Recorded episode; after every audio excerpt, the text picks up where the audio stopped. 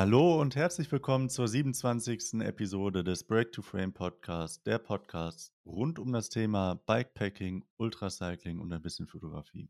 Ich bin der Hendrik und neben mir sitzt der Tobias. Ja, grüß dich, Hendrik. Lang nicht mehr gesehen, ne? Mhm. Wir haben ja kaum noch, wir haben noch kaum noch Kontakt zueinander, vor allem in den letzten Tagen. Ich glaube, äh, ich habe mit dir mehr gesprochen als mit irgendjemand anders. Ja, ja, der Vorbereitung einfach geschuldet. Also wir befinden uns jetzt fünf Tage vor dem großen Start, ne? Genau so ist es, ja. Entsprechend ist auch die Stimmung, ne? Ich weiß nicht, wie sieht es bei dir im Moment aus? Alles. Also alle Affektzustände, äh, die, die man so haben kann. Von Panik in den Nächten äh, zu kompletter Euphorie am Tag. Also das mhm. wechselt sich ganz schön ab. Aber man muss ja sagen, wir könnten Stand jetzt sofort losfahren. Ne? Wir ja, sind genau. fertig. Es ist alles am Rad dran, was dran sein muss. Wir haben soweit alles umverteilt und besprochen. Wir wissen, was wir mitnehmen. Wir wissen, was wir dabei haben. Und ja, genau. Jetzt könnten wir theoretisch losfahren, wenn nicht unsere Dienste noch wären. ja, da ist noch eine Kleinigkeit. Ne? Ja. Du, wir starten am Dienstag. Du kommst da aus dem Nachtdienst, glaube ich, ne? Mhm. Und ich habe noch ja so einen kleinen Frühdienst. und dann fahren wir mal ganz entspannt los, oder? Genau die letzten Tage, um da vielleicht nochmal drauf einzugehen, die waren wirklich vollgepackt bei uns, ähm, sowohl arbeitstechnisch als auch termintechnisch, Vorbereitungen, die letzten Sachen ans Rad bringen, nochmal überdenken, was wir jetzt äh, mitnehmen und was wir nicht mitnehmen. Also wirklich unheimlich viel zu tun, aber ein richtiger Flow. Ne? Also so ein Flow hatten wir bisher, was die Vorbereitung zur Natur angeht, noch nie. Ja, also muss man wirklich sagen. Es ist wirklich so. Also die, das letzte halbe Jahr war ja sowieso geprägt, das Privatleben von der Vorbereitung. Aber was wir so im letzten Monat an Kreativität und, äh, und Workflow so uns aufgebaut haben, das ist schon außerordentlich für uns zwei. Mhm. Ne? Das muss man wirklich mal so sagen. Also ich würde mir wünschen, dass das so weitergeht. ich werde dich erstmal ein Jahr blockieren nach der Tour. erstmal ghosten, ne, wenn wir gelandet sind. Nee, ich glaube, das wird auch für uns eine Herausforderung, aber ja, wir schlafen ja in getrennten Zelten. Also ich bin optimistisch, dass man sie auch ein bisschen aus dem Weg gehen kann. Ne? Ja. Ach ja. Wie fühlt sich eigentlich körperlich? Ich glaube, das haben wir selber auch jetzt äh, außerhalb der Aufnahme noch gar nicht so äh, erfragt, ne? Uns gegenseitig. Nee, nee. also im Moment ist es irgendwie schwer einzuschätzen. Äh, eigentlich würde ich sagen fit, aber weiß ich nicht. Ist halt so ein komisches Gefühl. Ich mhm. kenne das gar nicht, dass man so so eine Woche vor der Tour schon so angespannt ist und so, weiß ich nicht, so durcheinander irgendwie im Kopf. Mhm. Hast du denn auch das also, ich hatte vor allem jetzt so zum Anfang der Woche hatte ich immer mal wieder richtig Schüttelfrost, aber ich glaube, das liegt tatsächlich an den Temperaturen, ne? Beruhig mich da mal bitte kurz, weil Ja, oder oder bei dir könnte es auch Psyche sein, ne? Weil ich so ein Wrack bin, ne? Ne, aber es ist wirklich ähm, also die eigene Körperwahrnehmung, gerade jetzt vor so einer, ja, bevorstehenden Herausforderung, ist noch mal viel sensibler als als sonst, ne? Ich weiß nicht, ob das bei dir auch so ist, aber ich höre wirklich auf jedes Zimperlein gerade. Ja. Äh, sobald ich auch nur merke, dass irgendwie in der Ferse was drückt jetzt auf dem Weg zurück, äh, von der Arbeit nach Hause, ich schmiere mich hier mit Pferdesalbe ein, prophylaktisch. Nur noch Obst und Gemüse zu mir, also ist ganz, ganz schlimm. Ja, nee, aber ist bei mir tatsächlich ähnlich. Also ist irgendwie, äh, man versucht äh, achtsam jetzt im Moment zu sein und mhm. äh, so fit zu bleiben, zu sein wie möglich. Und da hoffen wir jetzt einfach mal, dass das in den nächsten fünf Tagen sich nicht noch großartig ändert und wir dann zumindest körperlich gut in die Tour starten können. Ja, wäre wunderbar, wenn wir die komplette Tour auf P500 verzichten könnten, ne? Ja. ja muss nicht unbedingt sein. Ansonsten kommt da auch noch ein Aufkleber auf den Jawohl. ja, also wir wollten dieses äh, kleine Vorwort, diesen Prolog auch nutzen, um uns offiziell und öffentlich auch nochmal bei jemandem zu bedanken, der uns, ja, sag ich mal, so ab der Planungsmitte zur Verfügung stand und uns auch Hilfe angeboten hatte, quasi ein Norwegen-Insider, ja, Vielleicht gehst du mal kurz darauf ein, wie das zustande gekommen ist. Ja, die Laura hat uns angeschrieben. Wie lange ist das her? Das war Anfang März, glaube ich. Kommt das mhm. hin?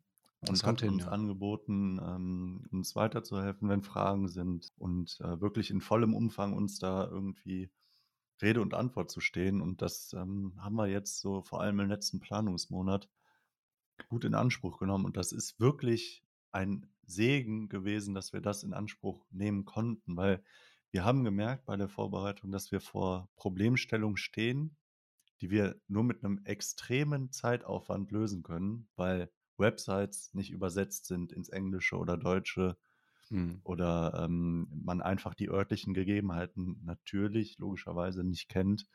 Und da ist es ähm, einfach super gewesen, dass wir da eine Ansprechpartnerin hatten, die uns da wirklich viel weitergeholfen hat. Ne? Da konnten wir einfach ganz unkompliziert immer bei jeder Sorge, die wir hatten äh, oder wenn wir irgendwo nochmal eine Rücksprache ähm, eingefordert hatten, da könnten wir einfach nochmal ganz kurz unverbindlich nachfragen und dann hatten wir äh, wirklich dann äh, am selben Tag noch eine Antwort. Und das war, mhm. das war so beruhigend, dass wir da jemanden haben, der sich da auskennt, der zur Not telefonieren kann oder auch schon telefoniert hat. Ist wirklich super. Ja, ein großes Dankeschön an Laura an der Stelle. Ne?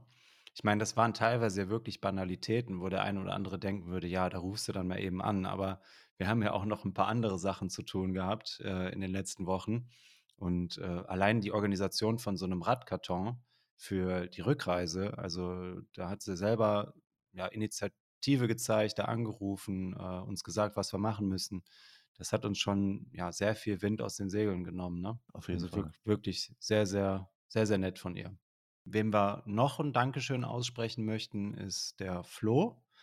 Äh, der ein oder andere Zuhörer, die ein oder andere Zuhörerin wird die Stimme auch schon oft gehört haben.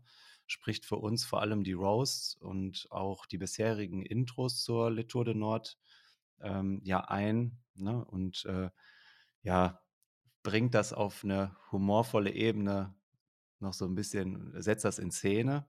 Und der hat auch für die jetzige Tour, also für die finale Etappe, auch nochmal ein sehr schönes Intro, ein großes Intro und äh, ein Intro für die äh, Daily-Episoden ja für uns eingesprochen. Und das war auch wesentlich aufwendiger als bei ja, allen vorherigen Folgen, kann man sagen. Ne? Also wir gehen da auch mal einen anderen Weg. Da wäre es für uns auch interessant, wie ihr das so findet. Also wir haben uns da wirklich Mühe gegeben, mal ja, nicht so albern rüberzukommen. ein bisschen, bisschen seriöser vielleicht auch mal, ne? Aber das hat er sehr schön gemacht. Also an der Stelle auch nochmal danke, Flo. Vielen Dank. Ähm, echt cool mit dem Insider oder äh, unserem Wetterfrosch Laura war uns schon klar, dass äh, gerade zum oder im Norden Norwegens äh, der Schnee so langsam taut.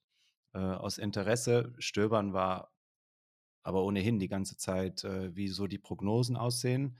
Und heute, Stand der Aufnahme, genau jetzt sind in Oslo 20 Grad. Was sagen wir denn dazu? Ja, der ein oder andere mag jetzt natürlich sagen, das ist doch optimal, so bestes Wetter, Mensch, das richtiges Radfahrwetter, jetzt noch Ja. Rückenwind und die kommen super durch. Aber Mhm. man muss ganz ehrlich sagen, wir haben uns auf schlechtes Wetter vorbereitet und sollte jetzt der unwahrscheinliche Fall eintreffen, so wie er jetzt gerade eintrifft, dass wir da tatsächlich, ich sag jetzt mal, 15 Grad plus haben, dann werden wir da äh, ein Problem bekommen, ne? Weil dafür haben wir definitiv keine Ausrüstung mit.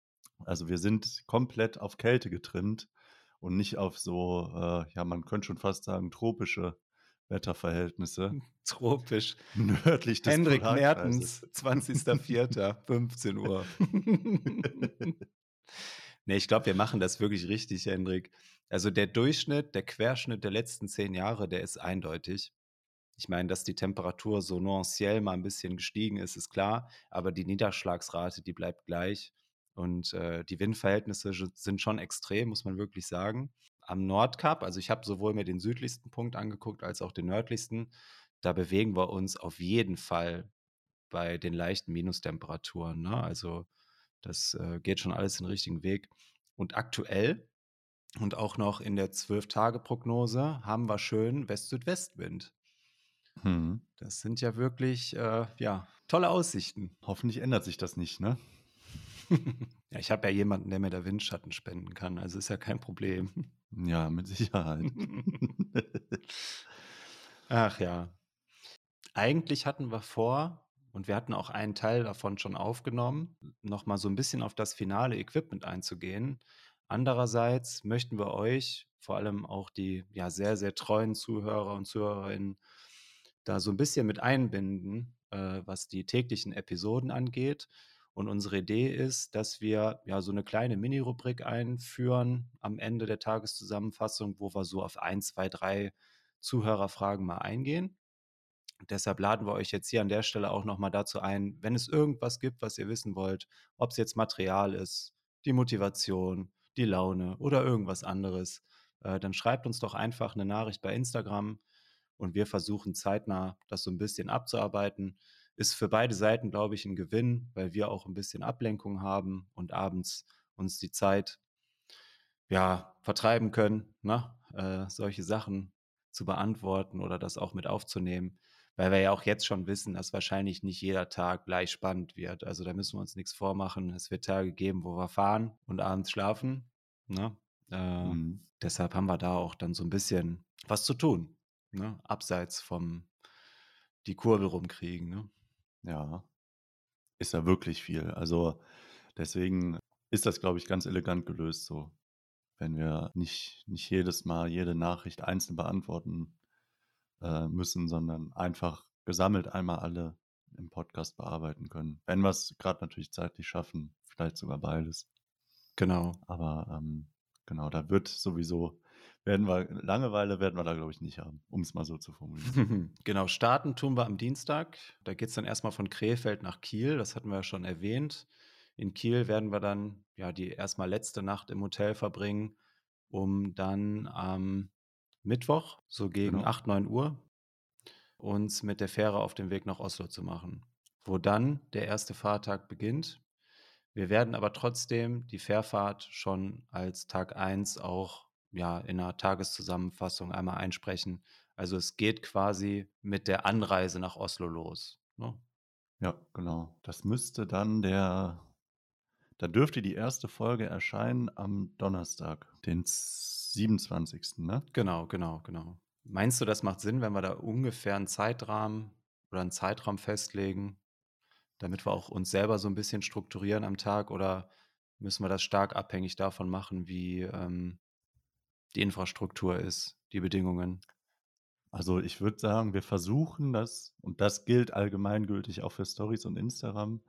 Wenn wir Netz haben, dann werden wir das natürlich so machen, wie wir es immer versucht haben, äh, jeden Morgen. Ne? Also ein paar mhm. Kilometer fahren und dann bei der ersten Pause ähm, das Update hochladen. Sollte es natürlich der Fall sein, dass wir keine Infrastruktur haben, netzbetreibermäßig, dann äh, wird das natürlich schwierig. Äh, nichtsdestotrotz werden wir natürlich trotzdem äh, keine Folge auslassen und äh, die dann mhm. nachträglich dann in der richtigen Reihenfolge hochladen. Ne? Aber ich genau, gehe erstmal genau. nicht davon aus, da hat uns die Laura ja auch eine Karte zugeschickt, wie da so die Netzabdeckung aussieht. Das mhm. ist also alles, denke ich mal, kein Problem. Ja, ist auch wichtig für uns, ne? Dass wir da ja. auch die Sicherheit verspüren, uns mal zu melden in welcher Form auch immer, in welcher Situation auch immer wir stecken. Ja, nicht ähm, so das gibt ihm auch Sicherheit. ja, stimmt. Da müssen wir uns, glaube ich, auch nochmal kurz entschuldigen. Bei uns nach dieser turbulenten Nacht da nicht mehr gemeldet haben. Ja, naja. war keine Absicht. ja, Henrik, ähm, wie gesagt, ist nur noch mal ein kurzes Vorwort, unser, unsere letzten Worte quasi, bevor es losgeht. Hast du noch was auf dem Herzen? Gibt es noch irgendwas, was du jetzt hier in diesem gesicherten Rahmen noch loswerden möchtest? nee, ich, äh, ich bin sehr gespannt, wie, wie es uns in vier Wochen gehen wird. Ist schon irgendwie ein komisches Gefühl, jetzt gerade die letzten Worte einzusprechen und zu wissen, das nächste Mal, wenn wir aufnehmen, sitzen wir auf dem Schiff und da gibt es kein Zurück mehr. Das ist schon mhm. äh, ein besonderes Gefühl gerade. Ja, dem kann ich mich eigentlich nur anschließen. Also die Wetten für oder gegen uns sind ausgeglichen. 50-50. Die 51 Prozent, die sagen, wir schaffen das, sind die Leute, die noch nicht am Nordkap waren. Und die anderen 50 Prozent sind die Leute, die schon da waren, die sich relativ sicher sind, dass es schwierig für uns wird. Aber ich sag mal, das fordert uns ja auch immer ein bisschen heraus, ne?